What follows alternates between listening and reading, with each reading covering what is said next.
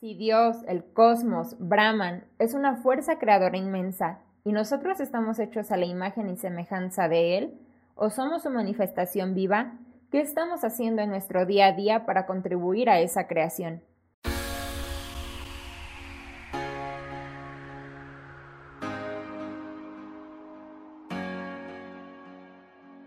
La musa o inspiración no nos llega por sí sola en diseñando, arte. Iremos a buscarla a través de nuestra historia, lluvias de ideas, tableros de inspiración, escritura, investigación y muchas otras herramientas. Soy Natalia González y te invito a que me acompañes en mi proceso de diseño para una obra de arte. Descubramos juntos que no es necesaria una utópica vida parisina en los años 20 para ser un artista tanto tú como yo, tenemos la posibilidad de crear mucho más allá de lo que podemos a simple vista imaginar. Hola a todos, ¿cómo están? Bienvenidos una vez más a un nuevo episodio de Diseñando Arte. Como siempre, les agradezco muchísimo el hecho de que me acompañen a través de todo este proceso creativo para mis obras. A cambio de ello, espero que las herramientas que les comparto, ideas, información o recursos, de igual modo pueda serles útil para su día a día o para algún proyecto en el que estén trabajando.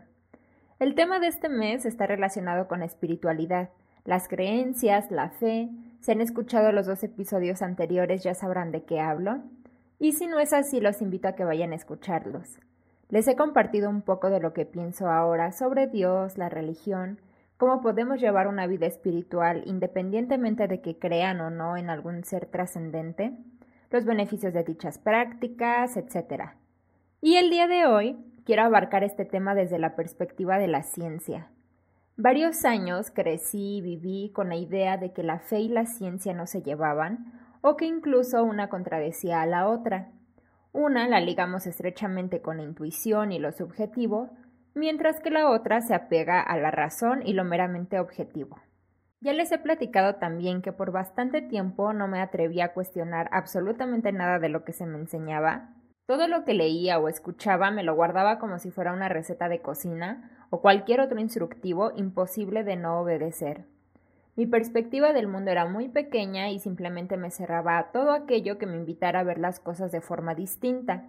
Por poner un ejemplo, la creación del mundo y el universo. Desde muy chiquita se me enseñó que Dios creó el mundo en seis días y el séptimo descansó, comenzando por separar la luz de la oscuridad, luego la tierra del cielo junto con las aguas, el tercer día lo dedicó a la vegetación, luego los luceros del firmamento, el quinto día fueron creados los animales del agua y del cielo, y finalmente el sexto día creó a los animales y al hombre. Cuando en la escuela comencé a ver el tema del Big Bang, la evolución, a muchos les podrá parecer raro, pero me negaba a creer en ello. Tenía la idea de que eran simples mentiras que resultaban del protestantismo o de un inútil afán por querer negar a Dios. Pero, más adelante, con una mente un poco más abierta, me topé con la teoría de la relatividad de Einstein, el trabajo de Stephen Hawking, y entendí que para la ciencia o desde la perspectiva de la ciencia, el tiempo es relativo, que antes del Big Bang no existía el tiempo, que en ese momento todo el universo se encontraba compactado, por así decirlo, al tamaño de un solo átomo, por lo cual tenía una densidad y temperatura muy altas que fue lo que generó la gran explosión.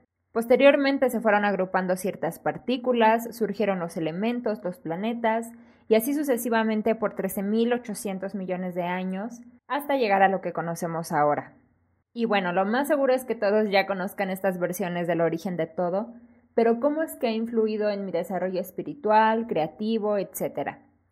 Pues más que tratar de elegir entre una visión y otra, empecé a darme cuenta que no solo no se contradecían en gran medida, sino que incluso se complementaban o reafirmaban. Volviendo al ejemplo anterior, en la Biblia también se menciona que el tiempo de Dios no es el mismo para los hombres. Entonces, ¿y si Dios sí creó el universo pero fue a través del Big Bang? El número siete en la religión significa perfección, y si esos siete días no son más que la representación de los 13.800 millones de años que han transcurrido, el tiempo perfecto para que todo existiera tal cual lo conocemos, Dios mismo puede ser esa fuerza a la que llamamos Big Bang, pues Dios está más allá del tiempo, es principio y final, o viceversa, y si aquel ser al que llamamos Dios no es un hombre de barba blanca o en forma de paloma, Estas pueden ser simples representaciones que el ser humano le ha dado, sino que puede ir muchísimo más allá de nuestro entendimiento. Puede ser el mismo universo, esa fuerza creadora que permitió el inicio y evolución de todo.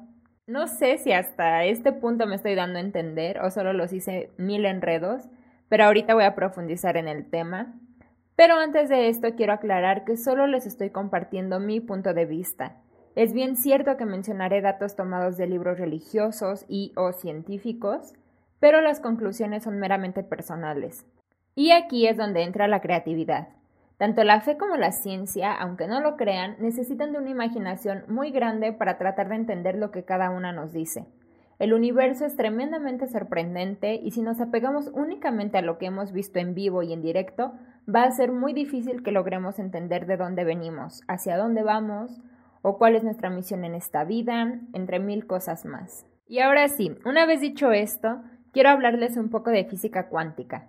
Como siempre lo digo, no soy experta, este es un podcast de creatividad, de desarrollo personal, etc., no de ciencia, psicología o similar. Voy a intentar explicarles con mis palabras lo que he ido aprendiendo, así es que si de repente no uso el concepto exacto, no se estresa, no interfiere con la idea principal. Entonces, ¿qué es la física cuántica? Es la rama de la física que estudia la materia a escalas súper pequeñas, al nivel de las moléculas, átomos e incluso más pequeñas. Ahora, con las leyes de Newton aprendimos cómo funcionaban los astros. Se veía el universo como una máquina y la materia era vista como pequeñas bolitas duras que conformaban todo lo que veíamos. Con esto se pensaba que era posible conocer el pasado y futuro prácticamente de cualquier cosa. Por ejemplo, si sabemos dónde está la Tierra y cómo se mueve en un momento dado, se podría calcular dónde estaría en algún momento futuro o por dónde habría pasado momentos anteriores. También estábamos acostumbrados a ver el átomo como un pequeño sistema solar, donde los electrones giraban alrededor del núcleo, es decir, bolitas diminutas girando alrededor del núcleo. Pero a principios del siglo XX, los científicos empezaron a dar cuenta que entre más zoom, por llamarle de alguna manera, se hacía al átomo, entre más se acercaban, en vez de ver esas bolitas más definidas o nítidas, cada vez se hacían más difusas o borrosas. Y por otro lado, por ejemplo, si viéramos el núcleo como del tamaño de una pelota de ping pong, el núcleo del átomo, y esta pelotita la pusiéramos en medio de un estadio, los electrones los veríamos hasta la última grada del estadio. ¿Qué quiere decir esto? Que hay muchísimo espacio entre estos elementos. El átomo, en un 99.9999%, está vacío. Lo único que los mantiene unidos es la energía, además de que no se mueven en línea recta, sino en movimientos aleatorios. Entonces, la idea que se tenía de la materia cambia. El hecho de que nosotros percibamos los objetos como sólidos es solo una ilusión. Imaginemos una hélice o aspas. Al girar tan rápido nosotros vemos como si fuera un disco. No vemos los huecos o espacios vacíos. Pero en realidad es eso, solo una ilusión. De hecho, estas partículas se mueven tan rápido que alcanzan casi la velocidad de la luz, lo que a su vez quiere decir que estas partículas no obedecen las leyes de la física clásica, que un átomo no se comporta de la misma manera que nuestro sistema solar, no se trata de una pequeña máquina y por consiguiente no podemos conocer con exactitud ni el pasado ni el futuro. Otro dato para visualizar este vacío e ilusión que tenemos de las cosas es que si quitáramos todo ese vacío y juntáramos todas las partículas del mundo, todo, absolutamente todo, cabría en un terroncito de azúcar. Todo lo demás, todo ese vacío solo es energía, no es materia como tal. Finalmente, todos los electrones que conforman toda la materia son iguales. Y estos no son bolitas sólidas, más bien son como nudos o bultos de un mismo campo electromagnético universal. Dicho esto, vamos a pasar a la parte espiritual y dejar a un lado tantos conceptos científicos Gracias al videoblog de un físico me topé con el libro de El Tao de la Física de Capra, donde habla de todo esto. De manera específica, la relación entre la física cuántica y el misticismo oriental, con el cual tampoco estoy muy relacionada, pero vamos a intentar explicarlo. Primeramente, el hinduismo es una religión con muchos dioses, con diversas personalidades, pero se les considera aspectos de la misma realidad última o superior llamada Brahman.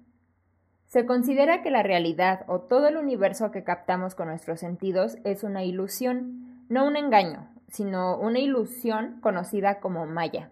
Y si no aprendemos esa lección trascendental, el identificar nuestro ego y nuestra vida como carente de permanencia, solemos tener karma, que es el quedar atrapados en la malla o en esta ilusión y no vamos a ser capaces de conectar y ver la realidad última.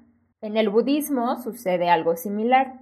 Dice que solemos confundir la ilusión del mundo material con la realidad última, la cual no se puede explicar a través de conceptos humanos. De hecho, la manera de transmitir el conocimiento es a través de historias, mitos, adivinanzas, donde la enseñanza no es visible si se intenta comprender por medio de la razón. Es necesario liberarse de todo esto a través de la contemplación, una vida de quietud y disciplina moral, y así alcanzar el nirvana, que es precisamente la unidad con el cosmos.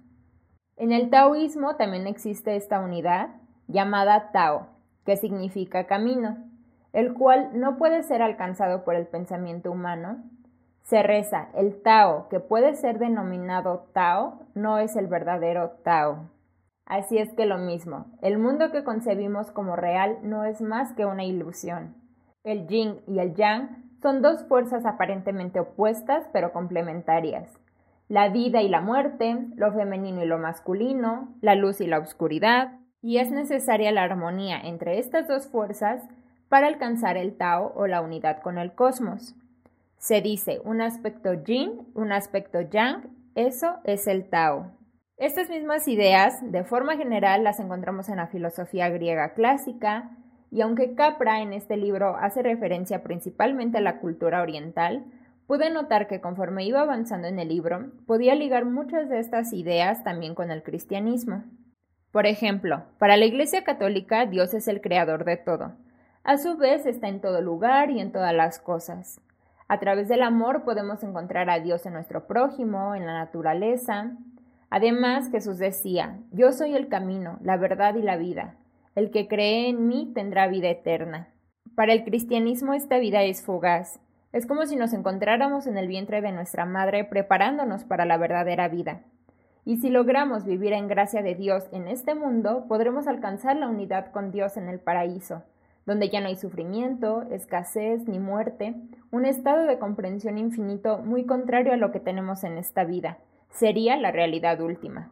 Y finalmente en la física cuántica, como ya decíamos, el mundo real, el tiempo y el espacio parecen no existir cuando se estudia a profundidad la materia, todo parece ser una ilusión. Y la realidad última del cosmos no se puede explicar con los conceptos e ideas que tenemos. Cuando se intenta se suele caer en contradicciones, a menos que se logre entender el universo como una unidad. Anteriormente pensaría que entre más avancemos a nivel ciencia y tecnología, sería más difícil adoptar alguna filosofía o religión en la que se apoye nuestra concepción del mundo. Sin embargo, creo que ocurre todo lo contrario. Sea ciencia o fe, el entendimiento humano se queda corto para la complejidad y perfección del universo. Más que encontrar respuestas, creo que cada vez hallamos más preguntas. ¿Qué había antes del Big Bang? Si nuestro universo se sigue expandiendo, ¿habrá algún momento donde se detenga y por el contrario se comience a contraer? A lo mejor será eso el apocalipsis. ¿Cuál es el sentido de nuestra existencia? ¿Existe la realidad, los universos paralelos, los viajes en el tiempo? ¿La realidad depende del observador? ¿Qué hay después de la muerte? ¿A dónde va todo aquello que entra en un agujero negro? No sé, definitivamente la realidad supera la ficción. En una conferencia, la científica Sonia Fernández, refiriéndose a todo esto, decía que hoy en día es necesario hacer a un lado todo lo que creemos conocer y abrir nuestra mente a lo nuevo y desconocido. De repente todo parece posible y nuestra creatividad e imaginación toman un papel muy importante. En su caso, esto la llevó a escribir la trilogía de La Puerta de los Trece Rojos, una mezcla entre aventura y física cuántica.